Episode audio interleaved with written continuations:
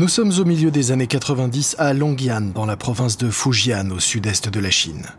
Zhang Yimin est assis dans sa chambre en train de lire. Zhang est au collège et il passe beaucoup, beaucoup de temps à lire. Son lit est entièrement recouvert de magazines musicaux et de livres. Yiming, je suis rentré. Zhang se précipite vers son père qui travaille comme bibliothécaire dans une association du secteur social.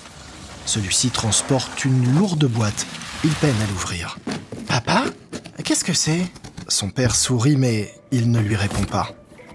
Zhang voit alors son père sortir du carton une autre boîte, grise, elle. Un ordinateur Oh, papa, dis-moi que je peux m'en servir.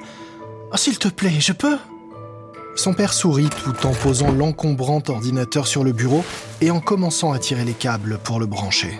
Bien sûr, mais je veux d'abord essayer de faire un peu de trading. La bourse de Shanghai a réouvert récemment. Zhang a de la chance. Il est né à l'aube des années 80, à une époque où le capitalisme commençait à déferler sur la Chine. Et la province de Fujian a été l'une des premières à s'ouvrir sur le monde, ce qui a permis de faire du commerce avec l'étranger, d'importer de nombreux produits et d'offrir à ses habitants un bon niveau de vie. Par rapport au reste de la population chinoise, la famille Zhang est riche. Son père fait un pas en arrière pour contempler son installation. Bien.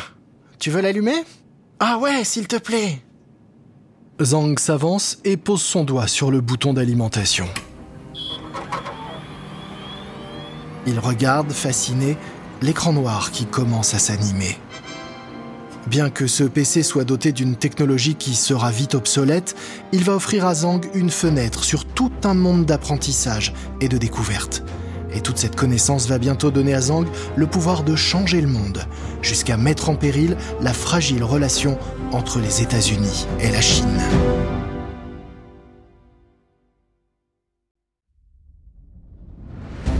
Vous écoutez Guerre de business de Wandery. Je suis Lomik Guillot.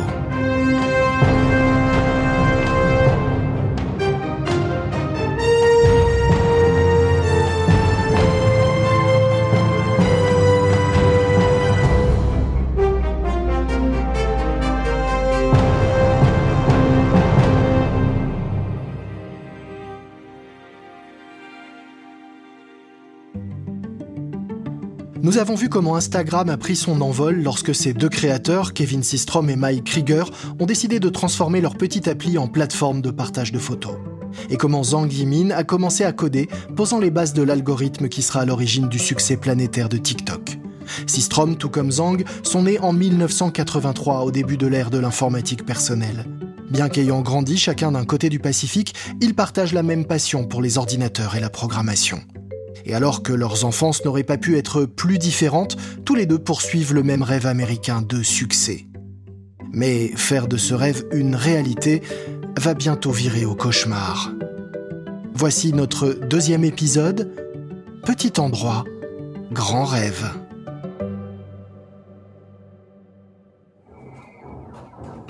« 1995 à Holliston dans le Massachusetts, dans la grande banlieue chic de Boston. Sistrom, âgé de 12 ans, vient de mettre dans l'ordinateur familial la disquette de Doom 2, un jeu de tir à la première personne ou FPS. Il plonge alors dans un monde fantastique, mais rempli de dangers. En se servant des flèches de son clavier, il pointe son pistolet sur un démon rouge géant et tire. Cela ne fait pas très longtemps que ses parents ont installé ce premier ordinateur à la maison, mais depuis, Sistrom y joue non-stop. Kevin, le dîner est bientôt prêt. Attends maman, j'ai besoin de terminer ma partie, j'ai presque fini ce niveau. En bas, sa mère, directrice marketing d'une société de location de voitures, prépare le repas dans la grande cuisine de la maison. Son père, qui travaille dans les ressources humaines, est en train de lire le journal. Sistrom lui termine son niveau. C'est le dernier du jeu et il se sent un peu frustré. Il aimerait bien trouver le moyen de faire en sorte que le jeu dure plus longtemps. Aussi, dès le lendemain, il se met à modifier les niveaux de Doom 2, programmant de nouveaux graphismes pour personnaliser le jeu. C'est la première fois qu'il se lance dans la programmation informatique, et ça ne sera pas la dernière. Il continuera en effet à coder dans son très chic internat privé de Concorde, dans le Massachusetts, où il est l'un des plus assidus au cours d'informatique. Parmi ses premiers exploits, il écrit un petit programme qui permet d'éjecter automatiquement les personnes qui sont en ligne sur AOL Instant Messenger. C'est un truc potache, mais c'est le signe qu'il est déjà plutôt doué.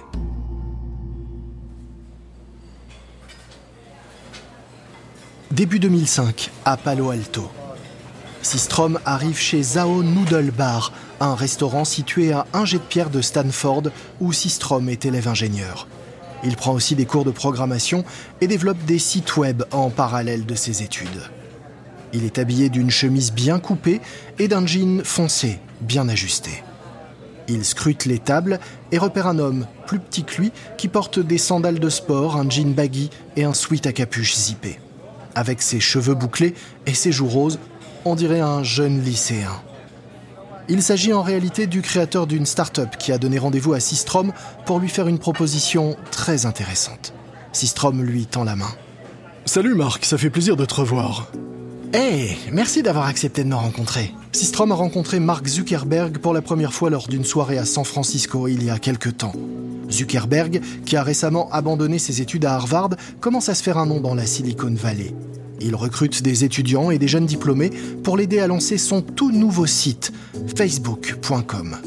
Zuckerberg fait signe à Sistrom de s'asseoir sur la chaise, juste en face de lui. Tu sais Kevin, j'ai beaucoup entendu parler de Photobox. Ah oui, merci, c'est un projet de site sur lequel je bosse. Il permet aux utilisateurs de télécharger des fichiers volumineux puis de les partager ou de les imprimer. À cette époque, sur le web, télécharger de gros fichiers comme des photos peut prendre des heures. Photobox permet de gagner du temps. Le site est donc très utilisé par les amis de Sistrom pour télécharger les photos de leurs soirées étudiantes. Et rapidement, il se passe le mot, jusqu'à Zuckerberg qui cherche justement un moyen de mettre des photos sur Facebook. Écoute Kevin, avec Facebook on est vraiment sur le point de lancer un truc qui va devenir énorme, crois-moi. On va d'abord lancer le site auprès des étudiants, mais bientôt c'est le monde entier qui voudra y être. On va largement dépasser Yahoo. Hein. Sistrom écoute poliment, mais il n'est pas aussi enthousiaste que Zuckerberg. Il trouve même qu'il en fait un peu trop. Ils terminent leur bol de nouilles et Zuckerberg tend sa carte de crédit au serveur pour payer. Mais une minute plus tard, le serveur est de retour. Il y a un problème. Ma carte ne passe pas? C'est bizarre. Zuckerberg se tourne vers Sistrom, tentant de masquer son embarras. oh, c'est la faute de notre PDG, il a encore oublié de payer les factures. On a été un peu débordés ces derniers temps, t'imagines pas. Sistrom et Zuckerberg se partagent donc l'addition, mais cela conforte Sistrom dans ses opinions. Ce type prétend qu'il est sur le point de conquérir la planète, mais il n'est pas foutu de payer un déjeuner. C'est décidé il n'ira pas bosser pour Facebook. 2005. Sistrom, habillé comme toujours dans sa tenue BCBG, patiente à la porte d'un bureau à San Francisco. Il vient de terminer sa première année à Stanford et d'intégrer le prestigieux programme Mayfield de Stanford après avoir créé une sorte d'équivalent du Bon Coin pour les étudiants de l'université. Dans le cadre de ce programme, les étudiants décrochent des stages dans les startups les plus en vue de la Silicon Valley. C'est pour cela que ce matin, il est devant chez Odeo, un éditeur de podcast dont le site permet à tout un chacun d'enregistrer et diffuser ses propres contenus. Sistrom a rendez-vous avec deux hommes qui vont avoir une grande influence sur les prochaines années de sa vie. Un homme aux cheveux foncés clairsemés et portant de grosses lunettes lui ouvre la porte. Ouais, bonjour. Bonjour, je suis Kevin. Je suis ici pour mon stage. L'homme a l'air perplexe. Ah ouais, bien sûr, bien sûr. Oh, j'avais oublié que c'était aujourd'hui que tu commençais. Oui, euh, je, je suis là, oui. Cet homme, c'est Evan Williams, cofondateur et PDG d'Odeo. Tandis que Sistrom s'installe dans le bureau, un homme aux cheveux longs avec une boucle d'oreille et une barbe géante entre à son tour. Il retire ses écouteurs et jette à Sistrom un regard interrogateur. Bonjour, je suis le stagiaire. L'homme hoche la tête. Moi, c'est Jack. Jack Dorsey, l'un des développeurs d'Odeo. En marge de son travail pour le site de podcast, il a développé une petite appli de messagerie. Les jours qui suivent, Sistrom observe la façon dont Dorsey code et travaille. Et il est vraiment impressionné. Au fil des semaines, Dorsey commence à partager quelques-uns de ses trucs avec le jeune étudiant. Il lui fait écrire du code et lui apprend un langage de programmation appelé JavaScript. Sistrom observe attentivement la façon dont travaillent Williams et Dorsey. Il remarque que Williams est toujours le premier arrivé au bureau et le dernier à partir. Il semble ne jamais s'arrêter de travailler. Mais malgré cela, Odeo semble ne pas vraiment décoller. Un jour, Williams réunit les sept personnes qui composent son équipe dans son bureau, et il ne tourne pas autour du pot. Il en vient directement au fait. Nous avons décidé de pivoter. Jack a développé un service de messagerie qui permet d'envoyer des notifications instantanées. Il se tourne vers Dorsey, avachi dans un fauteuil. Nous allons donc laisser tomber Odeo et nous consacrer entièrement au projet de Jack, qu'il a baptisé Twitter. Si l'équipe est prise au dépourvu, Systrom lui est totalement abasourdi de ce retournement. Mais il vient d'apprendre sa première vraie leçon à propos de la vie des startups. Il ne faut pas trop s'attacher à sa première idée, surtout si une meilleure vient la chasser. 2007 à Mountain View en Californie. Systrom est assis dans une salle de réunion vitrée du siège de Google où il travaille depuis maintenant un an. Il attend de rencontrer un jeune entrepreneur qui vient ici pour tenter de convaincre Google d'acheter sa startup. Le jeune créateur a l'air nerveux alors qu'il se lance dans son pitch. Je suis ici pour vous présenter une toute nouvelle app destinée aux jeunes, qui pourrait vraiment révolutionner complètement. Mais Systrom écoute à peine. Son esprit vagabonde. Et si les rôles étaient inversés Et si c'était lui qui était là, en face, en train de pitcher son propre projet Tandis qu'il rêvasse, il repense à une offre d'emploi qu'il a récemment vu passer pour être chef de projet chez Nextstop, une jeune start-up. Si Strom en a marre de son boulot actuel, il a vraiment envie de changement. Il décide donc de quitter son boulot confortable et sûr chez Google et rejoint la petite équipe de Nextstop. Bien sûr, il prend un risque, mais il a déjà assez d'expérience pour savoir que si vous êtes capable d'anticiper ce que les gens veulent, alors vous pouvez vraiment gagner gros. Ce que Systrom ignore, c'est que l'univers de la tech se prépare à vivre un changement encore plus radical que celui qu'il vient lui d'opérer dans sa propre vie. L'arrivée d'un nouveau produit va bientôt rebattre totalement les cartes, provoquant une nouvelle ruée vers l'or chez les développeurs, et bousculant totalement les petits mondes de Zang et Systrom. C'est un jour que j'attends avec impatience depuis deux ans. 29 juin 2007, dans une grande salle plongée dans le noir. Steve Jobs est seul au milieu de la scène, vêtu de son habituel col roulé noir. Il est devant un grand écran sur lequel s'affiche l'iconique logo Apple en grand. La salle est pleine de fans de la marque émerveillée et les appareils photo crépitent. Jobs fait signe qu'il est prêt à commencer et immédiatement le silence se fait. Tous attendent que le grand oracle de la tech délivre sa bonne parole. De temps en temps, un produit révolutionnaire arrive et change tout. Jobs arpente la scène de long en large. Il parle en choisissant bien ses mots, mais il y a un petit quelque chose dans son ton qui montre qu'il est sur le point de jouer un peu avec le public. Un iPod Un téléphone Un accès à Internet Un iPod. Un téléphone. Vous voyez où je vais en venir? Il ne s'agit pas de trois appareils différents, mais d'un seul et même appareil. Et nous l'avons appelé iPhone. Le public se déchaîne. Des gens frappent l'air du point de joie. Jobs parcourt la scène de long en large, semblant se nourrir des applaudissements. L'iPhone d'Apple va vraiment tout changer. Avant l'iPhone, il y avait le BlackBerry, un peu gros avec ses touches, que les hommes d'affaires arboraient fièrement à la ceinture comme un symbole de leur réussite. L'iPhone, lui, est pour tout le monde. Il offre un accès à Internet et aux emails. Il intègre aussi dans un unique appareil design et élégant un ordinateur, un appareil photo et un iPod. Mais la force de l'iPhone, c'est qu'on peut y installer des applications créées par d'autres développeurs et pas uniquement par Apple. Et en 2008, les possesseurs d'iPhone commencent à télécharger des applis dont certaines sont franchement utiles et d'autres totalement frivoles. Ils peuvent ainsi recréer avec leur téléphone le son du sabre laser de Star Wars, jouer à Crash Bandicoot ou encore lire les infos. Ce vent de folie autour des apps fait naître de nombreuses vocations de développeurs amateurs, qui tous rêvent de devenir rapidement riches en mettant au point la prochaine app à la mode. Et Systrom et Zang ne font pas exception. En 2009, Systrom passe tous ses week-ends enfermés dans des cafés, essayant d'apprendre à programmer des applis pour mobile. Mais toutes ces tentatives font flop. Il lance une première app baptisée Disht qui permet aux utilisateurs de noter les plats et les restaurants. Puis, il a une nouvelle idée, une appli appelée Bourbon. C'est un clin d'œil au whisky du Kentucky qu'il affectionne. Les utilisateurs de Bourbon peuvent se géolocaliser dans les bars, restaurants et boîtes de nuit où ils sortent pour prévenir leurs amis. Celui qui se logue dans le plus d'endroits peut même gagner un cadeau. Pour prouver qu'on est bien là où on dit, il faut simplement envoyer une photo à chaque fois qu'on s'enregistre quelque part. Mais la technologie n'est pas au point, il faut envoyer la photo par email. Malgré tout, l'idée est prometteuse, et si la technologie s'améliore, alors ces photos pourraient bien permettre à Bourbon de décoller. Enfin, ça c'est si Systrom trouve le moyen de financer son app en attendant que ces petits pixels changent le monde.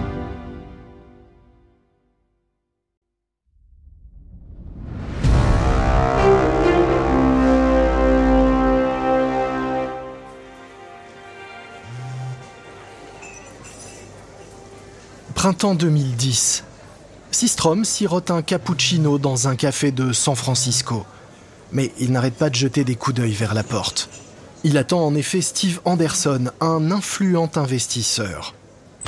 Un homme à la carrure athlétique et aux cheveux blonds vénitiens habillé de manière décontractée finit par pousser la porte. Sistrom lui fait signe d'approcher et Anderson s'installe face à lui. Euh, Kevin, ça fait plaisir de te voir. Merci de prendre le temps de me rencontrer. Alors, dis-moi plus à propos de ton projet. Sistrom commence à lui expliquer le fonctionnement de Bourbon. Anderson écoute poliment, attendant le moment où Sistrom va lui annoncer de combien il a besoin. Il me faudrait 50 000 dollars pour démarrer. Anderson prend le temps de réfléchir. L'iPhone de Sistrom est posé sur la table entre eux et Anderson remarque qu'il n'arrête pas de vibrer, recevant notification sur notification. C'est quoi toutes ces alertes que tu reçois? Quelqu'un cherche à joindre d'urgence? Non, non, euh, ce sont des gens qui s'inscrivent sur Bourbon. Sistrom fait défiler les notifications. Oui, c'est ça. On dirait que pas mal de gens viennent encore de s'inscrire. Oh, c'est presque trop beau. Euh, dis donc, t'aurais pas organisé ça pour m'impressionner? Non, je ferais jamais ça, non. Ce sont de vrais utilisateurs, vraiment. Alors on dirait bien que t'as eu une bonne idée. Mais il y a quelque chose qui m'inquiète. Tu travailles tout seul et ça, c'est jamais bon. T'as personne pour te challenger, te remettre en question, discuter tes idées. Donc euh, oui, ton appli m'intéresse, mais je crois vraiment que tu devrais trouver un associé. C'est une demande légitime de la part d'Anderson. Après tout, les startups qui ont réussi ont toutes été lancées par plusieurs personnes. Bill Gates et Paul Allen, Larry Page et Sergey Brin, Bill Hewlett et Dave Packard. Systrom acquiesce. Eh, bien sûr, euh, je vais trouver un cofondateur.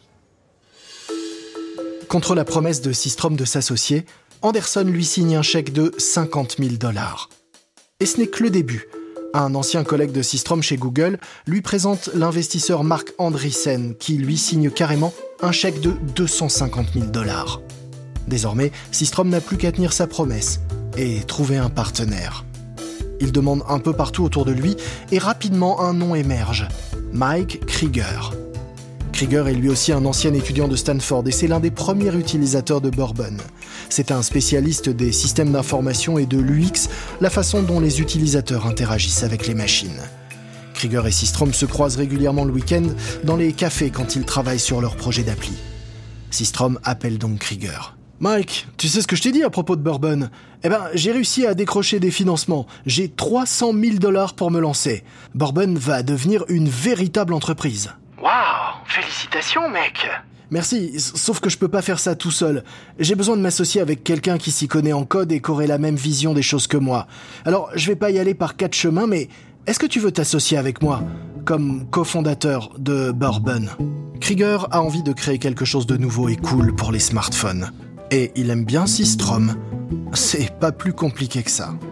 Tu peux compter sur moi. Ensemble, les deux nouveaux associés vont développer l'une des applications les plus prometteuses du monde. Mais ils ne sont pas les seuls à espérer transformer en or leur connaissance du code et leurs idées brillantes.